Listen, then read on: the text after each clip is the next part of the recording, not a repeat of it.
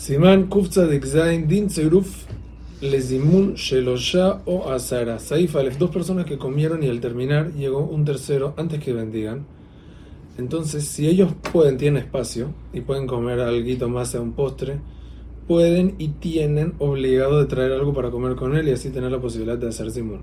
Si le traen un pan, entonces debe sentarse para hacer keviut con ellos. Sin embargo, si le traen una fruta, como vamos a estudiar que es posible, entonces no se debe sentar, no hace falta que se siente porque aún parado se considera que se une con ellos. Sin embargo, en caso que ya comenzaron a bendecir o hicieron Maimaharonim, ya no pueden unir al tercero para completarles Zimun porque han acabado la comida.